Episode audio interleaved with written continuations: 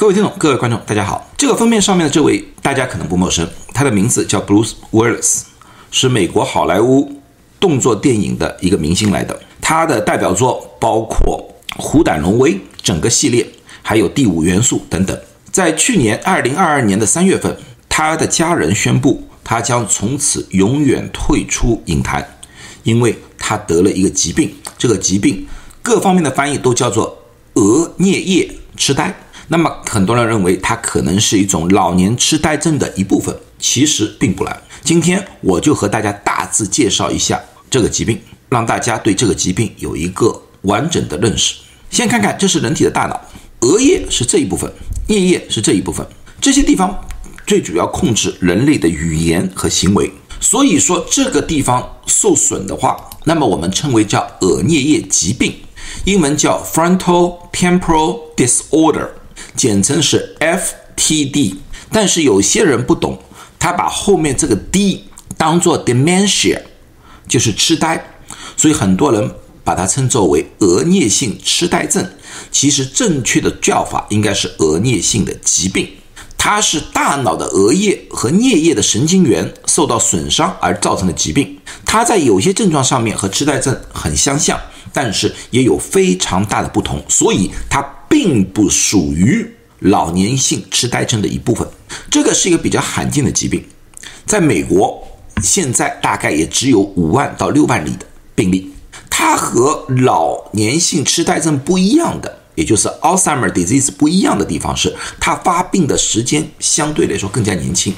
百分之六十的患者，他发病的时间是在六十四岁之前，就是四十五岁到六十四岁之间发病的。这个疾病和 Alzheimer 就是老年性痴呆症，差不多，它的症状也是会随着时间的推移慢慢的恶化。这个疾病患病之后，一般情况下不会马上对人的生命造成威胁，很多患者他可以存活十年以上。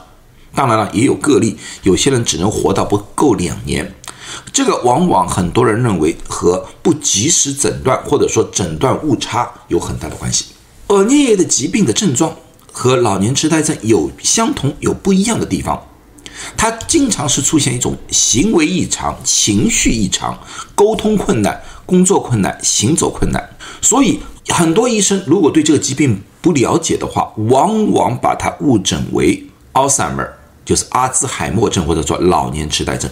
它其实是属于自己特殊的一个疾病种类，它分三个种类，一种叫做行为变异性。他的行为变异最主要是由于他无法逻辑性的去规划安排自己所做的行为，所以说他有些时候会重复的做自己的行为，或者重复的说同一句词，并不是因为他忘记了，而是他没办法安排。有时候做事说话非常冲动。说一些不恰当的话，做一些不恰当的事情，这也是和他的逻辑思维安排有很大的关系。慢慢的，他会对自己的家庭和自己过去喜爱的东西越来越不感兴趣，也就是说和社会脱离了。最严重的一个东，他是失语症。什么叫失语症？就是说他无法说话，并不是说他的发声器官有问题，最主要的他是无法理解或者说无法使用某些单词。他往往说几个字之后，然后他停下来了，他无法找到一个词去表述自己的感受。最后一种就是行为的僵硬，行为的僵硬最主要是肌肉僵硬以及吞咽的一个困难性，所以他做事会很缓慢，而且会跌倒。这个和另外一种神经性的疾病叫做帕金氏症很相像。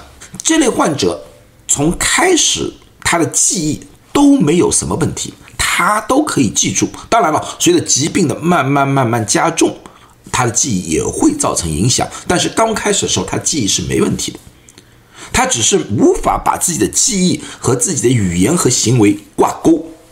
所以，像 Bruce Willis，他家人也说，至今为止，他认识自己的家人是没有问题的。那么，这个疾病到底什么原因引起的？至今为止，没有人知道这个病到底什么人引起的。当然有很大的可能性，因为患者比较少，大家投入的资金去研究这个疾病也相对的比较少。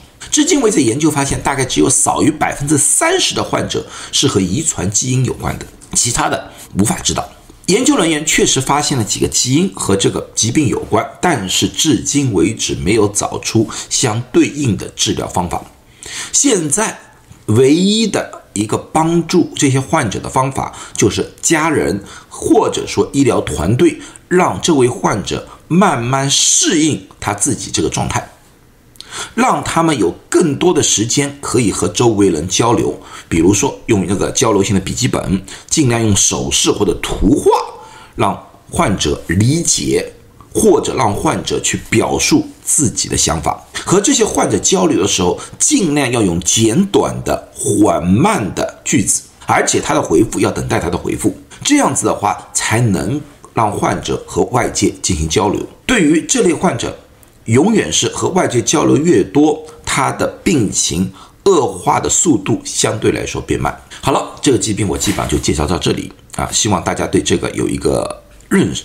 我希望大家对这个疾病有一个初步的认识。我也希望将来能有突破性的研究，使这类患者能得到治疗。